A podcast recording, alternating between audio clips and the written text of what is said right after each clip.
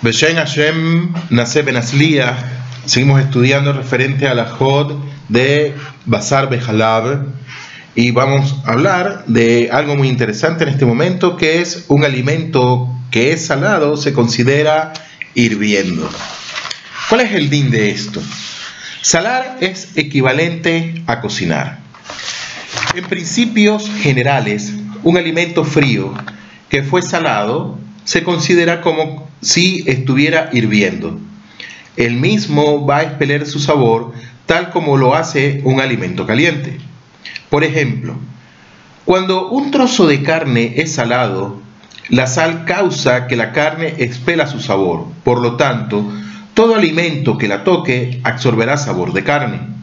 Sin embargo, en caso de que la carne salada entre en contacto con un alimento halabí, se considera que el sabor de la carne se ha mezclado con la leche, pero no se considera que se hayan cocinado juntos. Este principio se aplica solamente para un alimento que fue salado, pero no para uno jarif que no está salado. Se puede ver el estado de un alimento jarif frío en el capítulo 13 de lo que estamos estudiando, Vedrat unos audios más adelante. Ahora bien, vamos a hablar del el contacto entre carne y quesos fríos. Si la carne y el queso están completamente secos, se los puede comer incluso sin lavarlos. Si uno de ellos está húmedo, incluso un poco húmedo, ambos se deben enjuagar en el lugar del contacto y la costumbre es enjuagarlos tres veces. Si uno de ellos es grasoso, dado que la grasa se adhiere, por ejemplo, si un trozo de mantequilla toca un trozo de carne, se debe pelar y fregar bien el lugar del contacto en ambos alimentos. Esto es cuando la carne y el queso están fríos y están en contacto. Vamos a hablar de la alajá del cuchillo en frío, que también es muy importante. Hasta los momentos hemos estado hablando referente a lo que ha sido la olla, a lo que ha sido el contacto de la carne con la leche, cocinar carne con leche, etcétera, etcétera. Pero, ¿cuál es el din de un cuchillo como tal? Si bien puede ser un cuchillo que lo tengo jalabí y pasó a ser basarí o tengo un cuchillo basarí y pasó a ser jalabí. cuando digo pasó a ser es que corté con él algo que no debe haber hecho. ¿Cuál es el din? ¿Qué enseña nuestros sabios referente a esto? Si se corta carne con un cuchillo jalabí, ambos fríos. Prestemos atención a esto. Ambos están fríos, no lo estamos utilizando en caliente. El estado de la carne en estricto rigor, será suficiente con refregar y enjuagar bien el lugar del corte de la carne. Sin embargo, la costumbre es más exigente y quitamos una capa de medida de clipá como hemos visto ya en audios anteriores. Si tengo el cuchillo y voy a cortar, tengo un cuchillo que es alabí y voy a cortar un trozo de carne con ese cuchillo, la carne es basarí, ¿Cuál es el DIN? El DIN nos está diciendo que tenemos que quitar una medida de clipa. Ahora, el motivo es que la mayoría de los cuchillos tienen adherida una capa de grasa no visible y cuando el cuchillo presiona con fuerza la carne, le impregna esta grasa, le transmite su tam, le transmite el sabor. Ahora, el estado del cuchillo, ¿cómo quedaría en este caso? No se podrá utilizar el cuchillo nuevamente hasta que se lo entierre 10 veces en tierra dura. ¿Por qué? Porque de esta manera se remueve toda la grasa de carne adherida a él. Se acostumbra a clavarlo cada vez en un lugar distinto, ya que si se lo clavara en el mismo lugar, la tierra se ablandaría y no cumpliría la función de sacar la grasa. Esa es la costumbre de cómo nosotros podemos limpiar el cuchillo para poder quitarle la grasa. Tal vez la persona viene y me dice, ¿y qué pasa? ¿Acaso no puedo utilizar yo una esponja de alambre y pasarla por el cuchillo? Resulta ser, Bediabad se podría hacer, pero una vez pasar, pasar la esponja una vez pasar la esponja, otra vez pasar la esponja, otra vez pasar la esponja, no, no es muy confiable. ¿Por qué? Porque el, el TAM se va a transmitir a la esponja de brillo. ¿Qué pasa si la persona tiene sabón, que es jabón, se dice en hebreo sabón? ¿Qué va a pasar con esto? Hay algunos jamín que dicen, sí se puede hacer, bediabad, se puede hacer, ¿por qué? Porque eh, es posible que el sabor, o el sabor no, el, jabón como tal, nulifique lo que es la grasa. Pero los que son más exigentes al cumplimiento de una misma prefieren clavar el cuchillo, como dijimos, en la tierra 10 veces, no en el mismo lugar, sino en varios lugares. Ahora, eh, esta alhaja aplica también cuando el cuchillo no es benyomó porque el sabor de la grasa no se deteriora luego de 24 horas. Alternativamente, en lugar de clavar el cuchillo en la tierra, se puede eliminar la grasa frotándolo fuertemente con un material duro, como dijimos anteriormente, como por ejemplo lana de acero o algún producto similar. Y esto debe hacerse con jabón o detergente para quitarle su sabor. Pero los que son más exigentes, como dijimos anteriormente, lo clavan sobre la tierra. Pero si no tienen un sitio donde clavarlo sobre la tierra, con, una esponja de brillo, hacerlo con jabón varias veces y de esa manera también se puede limpiar el cuchillo. Ahora, si se corta queso con cuchillo basarí, ambos fríos, si es un queso duro, aquí la definición de queso duro de queso duro es un queso que tiene mucho tiempo añejado como tal. Ahora, el estado del queso se debe pelar una capa de medida de clipá en lugar del corte y el cuchillo que se hace, el estado del cuchillo se lo debe clavar en tierra dura.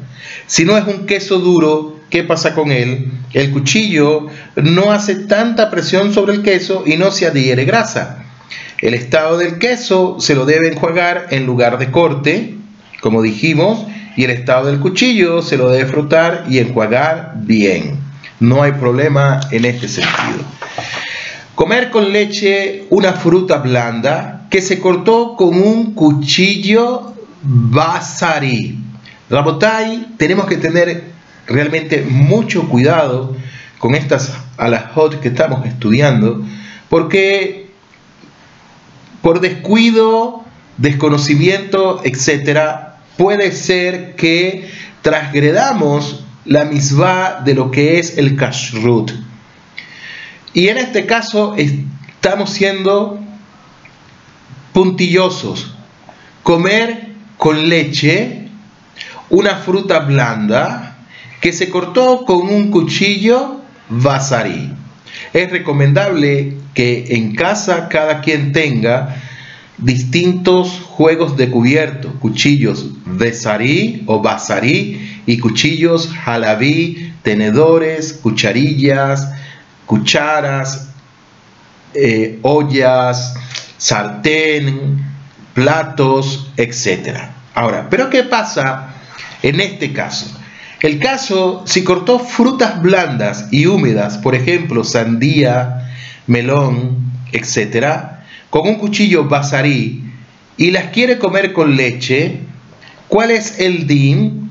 La alajá nos dice, se debe raspar el fruto en el lugar donde se cortó.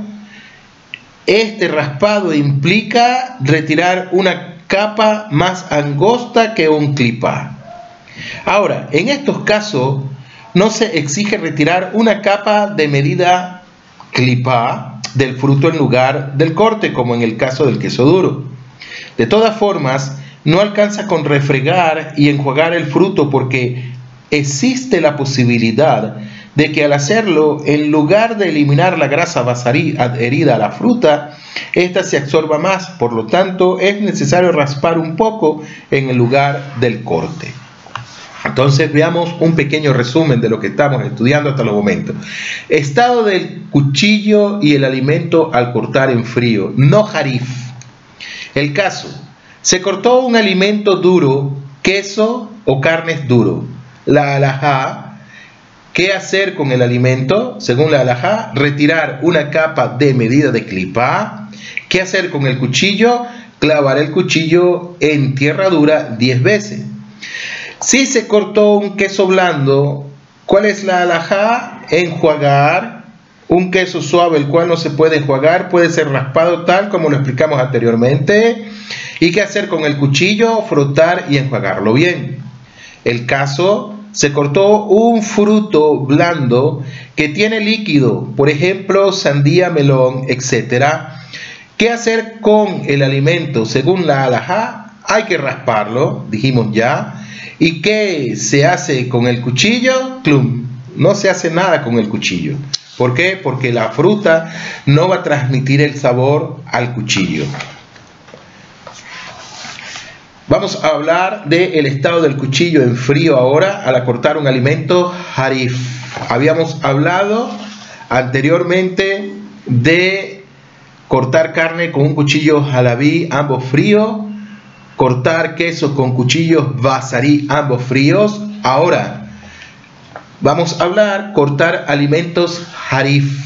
Harif, recuerden, son picantes. Tres particularidades de un alimento harif a considerar. Absorbe y emite sabor por medio de la presión, que ese es el número uno. Un, alimento harif absorbe y espere sabor cuando se le ejerce presión. Por ejemplo, cuando se lo corta un cuchillo o se lo muele en un mortero. Esto sucede incluso en frío. Número dos, mejora el sabor deteriorado. Cuando un alimento harif absorbe sabor de un recipiente e no yomó, el sabor deteriorado que está dentro del recipiente se mejora y vuelve a ser considerado un sabor fresco. No se le aplica la regla de presión número 3, no se le aplica la regla de presión de un noten ta'am bar noten ta'am. Si un alimento harif absorbe sabor de un recipiente, se considera ta'am rishom, como si lo hubiera absorbido directamente del alimento que lo transmitió al recipiente. Por ejemplo, si el alimento harif absorbe el sabor de un recipiente halabí, se considera que absorbe el sabor directamente de la leche misma y no de las paredes del recipiente y por lo tanto el sabor absorbido por él es ta'am rishon. Como estudiamos el audio anterior de los distintos tipos de ta'am, ta'am rishon, ta'am sheni, ta'am shelishi. Ahora, alimentos sólidos considerados harif. ¿Cuáles son? El rábano, la cebolla, el ajo, el grein y pastas similares hechas de verduras picantes, arenque, diversas especies y condimentos, pepinillos escabellados con vinagre fuerte y verduras similares en escabeche, manzanas ácidas, lejatejilá se considera jarif, bediabad en caso de pérdida no se considera jarif. Hay quienes sostienen que todo lo que es menos picante que un rábano no es harif y según ciertas opiniones, incluso las frutas agrias se consideran harif, por ejemplo, el limón. Eso lo vimos en el audio anterior también. Ahora, un alimento harif que se cortó con un cuchillo. Si se corta un alimento harif, por ejemplo, una cebolla con un cuchillo jalabí, la presión del cuchillo causa que la cebolla absorba el sabor de la leche que estaba absorbido en el cuchillo y se vuelve jalabí, por lo cual queda prohibido para comerla y obviamente cocinarla con basari. Incluso si el cuchillo no es benyomó, la cebolla se hará jalabí, dado que al ser la cebolla harif, mejora y despierta el sabor del cuchillo que estaba deteriorado. Entonces el gusto del cuchillo es absorbido por la cebolla. ¿Por qué? Porque la cebolla la consideramos un alimento harif como tal. ¿Hasta dónde se expande el sabor? Cuando yo tengo un cuchillo jalabí y corto una cebolla, aun cuando la cebolla de repente nosotros digamos, pero es parvé la cebolla, sí, pero es harif, y ese cuchillo jalabí que voy a comer una, que cortó una cebolla, que cortó una cebolla, y voy a comer esa cebolla con productos basari está totalmente azul, está prohibido. Entonces, ahora nos va a explicar la ja hasta dónde se expande el sabor. Hay dos opiniones que tenemos que considerar. ¿Hasta dónde se expande el sabor? Número uno, hasta una medida netilá, netilá de 2 centímetros. Netilá, recordemos, una medida de 2 centímetros. Y la otra opinión nos dice que es a todo el alimento. Ahora, tomamos la opinión más estricta en este sentido y vamos a considerar dos aspectos. Si la comida no tiene un volumen 60 veces mayor que el del cuchillo, shishim, consideramos que el sabor se expande a toda la pieza de comida y por lo tanto queda enteramente halabí. Número 2. Si el volumen de la comida no es shishim mayor que el del cuchillo, no dictaminamos de acuerdo con la opinión que dice que el sabor se expande a toda la comida, dado que de esa forma quedaría permitido todo el alimento, sino que lo hacemos de acuerdo con la opinión que sostiene que el sabor se expande solo a la capa nétila. Entonces, si el alimento no tiene un volumen shishim 60 veces mayor que el del cuchillo, consideramos que todo el alimento absorbe el sabor. Ahora, si el volumen del alimento no es 60 veces mayor que el del cuchillo, consideramos que el alimento absorbe el sabor de una capa de medida de netilá de 2 centímetros. La cantidad de sabor emitida por el cuchillo, ¿cómo la calculamos? Al calcular si el sabor que penetró en la comida se anula en 60 batel beshishim frente al volumen del alimento, debemos considerar únicamente el sabor absorbido en la sección del cuchillo que estuvo en contacto con él. Si no se puede determinar con exactitud qué parte del cuchillo penetró en el alimento, consideramos que todo el filo del cuchillo lo hizo.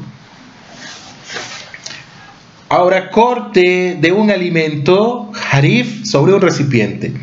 Cuando se corta un alimento harif sobre un plato, la presión ejercida por el alimento sobre el plato causa que el alimento reciba el sabor absorbido en el plato. Por ejemplo, si se corta un alimento harif sobre un plato halabí, si el cuchillo es parvé, el alimento harif será halabí.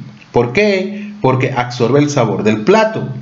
Ahora, si el cuchillo es basarí, el alimento harif quedará prohibido. ¿Por qué? Porque absorbe del plato sabor de leche y del cuchillo sabor de carne.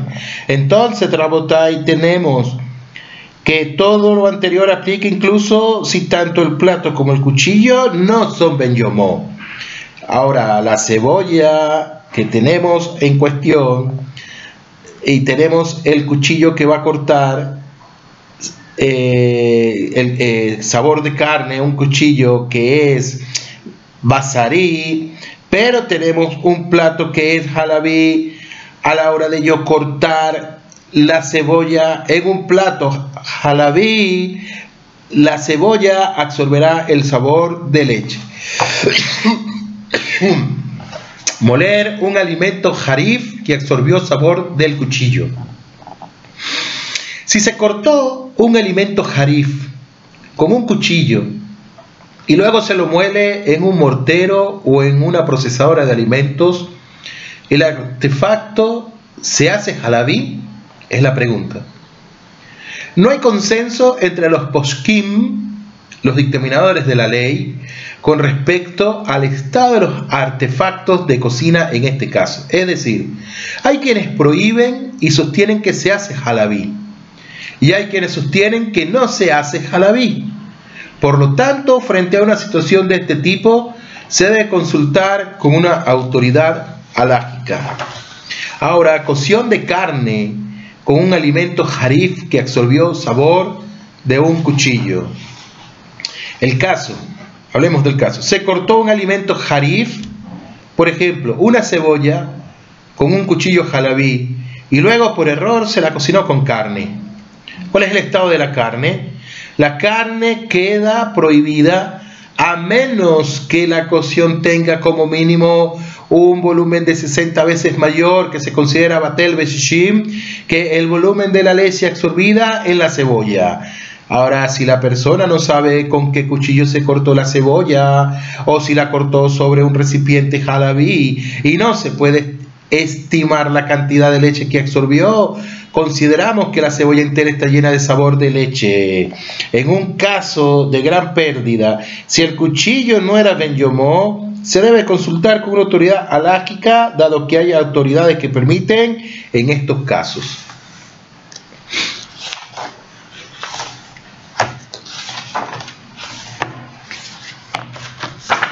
Estado para la cebolla. ¿Cuál es el estado para la cebolla? Tanto la comida que estaba en la olla como la cebolla quedarán prohibidas y menos que la olla tenga un volumen al menos 60 veces mayor que el volumen de la leche absorbida en la cebolla, pues de ser así anularía el sabor de leche frente a la carne y la comida quedaría permitida. En este caso, ¿la cebolla también se puede comer? Según muchas autoridades, también la cebolla está permitida. ¿Y cuál es la razón? La razón es que al cocinarse la cebolla expele por completo toda la leche que tenía absorbida y por lo tanto tendrá el mismo estatus que el resto del alimento. Esta es la opinión de las principales autoridades alágicas y obviamente es posible apoyarse en ella. Hay quienes sostienen que si la cebolla es visible y se la puede sacar de la olla, hay que hacerlo. El que adopte esta postura más exigente será bendecido por ello. Hablemos del estado de la cebolla en Kedisha. Kedisha. Estado de la cebolla en Kedisha. La razón por la cual las principales autoridades alágicas permitieron comer un alimento harif que absorbió leche y luego fue cocinado con carne, es porque se considera que el alimento expelió todo el sabor de leche. Y esto ocurre únicamente en el caso de la cocción. Pero si se lo deja remojando con carne por 24 horas, que ya, incluso que la carne tenga un volumen 60 veces mayor que el alimento, harif, de toda forma la cebolla queda prohibida. ¿Y cuál es el motivo? El motivo es que a pesar de que sostenemos que la Kevishá es como cocción, en Kevishá tenemos o tememos que el alimento no se haya despedido de toda la leche absorbida y este tendría tanto sabor de carne como de leche, por lo tanto se debe sacar la cebolla de la olla y deshacerse de ella. Entonces tenemos una cocción basarí que tiene un volumen de 60 veces mayor que el de la cebolla, ¿Cuál es el din de esto? Tenemos una cocción, recordemos, tenemos la cocción y aparte que estamos hablando tenemos la kevisha. Tenemos en la cocción 60 veces mayor que la cebolla, la cebolla se permite en la cocción y en kevisha se permite o no se permite. Tenemos 60 veces en kevisha la cebolla se prohíbe. ¿Por qué se prohíbe? Dijimos que el motivo es que a pesar de que sostenemos que la Kevishá es como cocción, en Kevishá tenemos que el alimento no se haya desprendido de toda la leche absorbida y este tendría tanto sabor de carne como de leche. Por lo tanto, se debe sacar la cebolla de la olla y deshacerse de ella. Esa es la situación. Ahora vamos a hablar de tres conceptos de cocción en este sentido. Primera etapa. Y después hablamos de la kevishá. Primera etapa. La cebolla ingresa a la carne. Tenemos un kelí, un recipiente, una olla con carne. La cebolla que absorbió sabor de leche, recordemos, la cebolla absorbió sabor de leche. Luego tenemos la segunda etapa, el sabor de leche sale completamente de la cebolla y esta se anula en 60 respecto de la cocción basarí, la cocción va a estar permitida. ¿Por qué? Porque existe Batel Beshishim. Tercera etapa, el sabor de carne permitido se absorbe en toda la cebolla y por lo tanto también esta se permite. La carne, tenemos el kelí, el recipiente de carne, una olla que la cortamos con un cuchillo halabí el sabor de la carne penetra en la cebolla, que es eh, eh, Batel Beshishim, por lo cual está permitido. Ahora, en el estado de Kevishá, ¿qué pasa? Hablemos de la primera etapa. La cebolla ingresa al kelí con carne. La cebolla evidentemente absorbió el sabor halabí. Tenemos la segunda etapa. Solamente una parte del sabor de la leche sale de la cebolla en una olla halabí donde hay un guiso, eh, perdón, en una olla basarí donde hay un guiso basarí evidentemente, y entró la cebolla que tiene leche, ella va a expeler el sabor de leche. ¿Y cuál es la tercera etapa? El sabor de carne se absorbe en la cebolla y el sabor de leche se mezcla con el sabor de carne y la cebolla queda prohibida. Totalmente prohibida. Eso es cuando es en Kevishá. Rabotai, como les digo, repasen una y otra vez los audios nuevamente y si tienen preguntas, por favor, no duden en comunicarse conmigo. Entonces, o con un rabino competente en este tema para salir de dudas. Hagamos un resumen. Un alimento harif que se corta con un cuchillo halabí y se cocina con una comida basarí. Si el volumen de la cocción de carne no es 60 veces mayor que el de la leche absorbida en la cebolla, la cocción queda prohibida. Número 2. Si el volumen de la cocción es 60 veces mayor que el de la leche absorbida en la cebolla, la carne y la cebolla se permiten. Hay una opinión más exigente según la cual hay que sacar la cebolla si es posible. Y número 3, si es un caso de que y no de cocción, la cebolla siempre se prohíbe. Entonces tenemos el volumen de la cocción no es 60 veces mayor que el de la cebolla todo prohibido. En un caso de mucha pérdida, si el cuchillo no era Ben se debe consultar a una autoridad alágica. Y en el otro caso tenemos que el volumen de la cocción, si es 60 veces mayor que el de la cebolla, todo permitido. Y hay dos razones. Hay quienes opinan que exige sacar la cebolla si es posible. Y número dos, en que ya la cebolla está prohibida. Nota importante, es apropiado que en toda casa haya cuchillo parvé para cortar frutas y verduras y también una tabla parvé para cortar los alimentos jarif, ya que es realmente muy fácil equivocarse si no se cuenta con ellos rabotai. Muy fácil equivocarse. Entonces, perdón, tener cuchillos parvé, tener cuchillos basarí y tener cuchillos halabí. Ahora, el tiempo de espera entre carne y leche. Si una persona come un alimento harif que absorbió sabor de carne, puede comer inmediatamente después un alimento halabí. Si una persona primero come carne, según algunas opiniones, está prohibido que coma luego un alimento harif que absorbió leche. En este caso, la persona debe esperar el mismo tiempo que espera entre carne y leche. Ahora, hagamos un resumen general de lo que estamos estudiando. Y con esto terminamos el sur de hoy. Tres reglas aplican sobre un alimento harif. Y esas tres reglas son, número uno, absorbe y expele sabor cuando se ejerce presión. Número dos, mejora el sabor deteriorado. Y número 3, no se le practica la regla de permisión de Natbar Nat. Eh, número 2, que estamos hablando, o B, si se corta un alimento harif con un cuchillo, el sabor del cuchillo es absorbido por el alimento como se explica a continuación. 1. Si el volumen del alimento no es 60 veces mayor que el volumen absorbido por el cuchillo, consideramos que todo el alimento absorbió el sabor del cuchillo. Y dos, si el volumen del alimento es como mínimo 60 veces mayor que el sabor por el cuchillo, sospechamos que el alimento absorbió solo en una capa de medida netila. C. Si se cortó un alimento jarif sobre un plato debido a la presión ejercida en el corte y el alimento absorbe el sabor del plato. D. Si se muele en una procesadora o aparato similar un alimento jarif que fue cortado con un cuchillo jalabí, se debe consultar con una autoridad alágica si el aparato se hace jalabí. E. Es apropiado que en toda casa haya cuchillos y tablas para cortar parve para, para usarlas con alimentos jarif. Y F.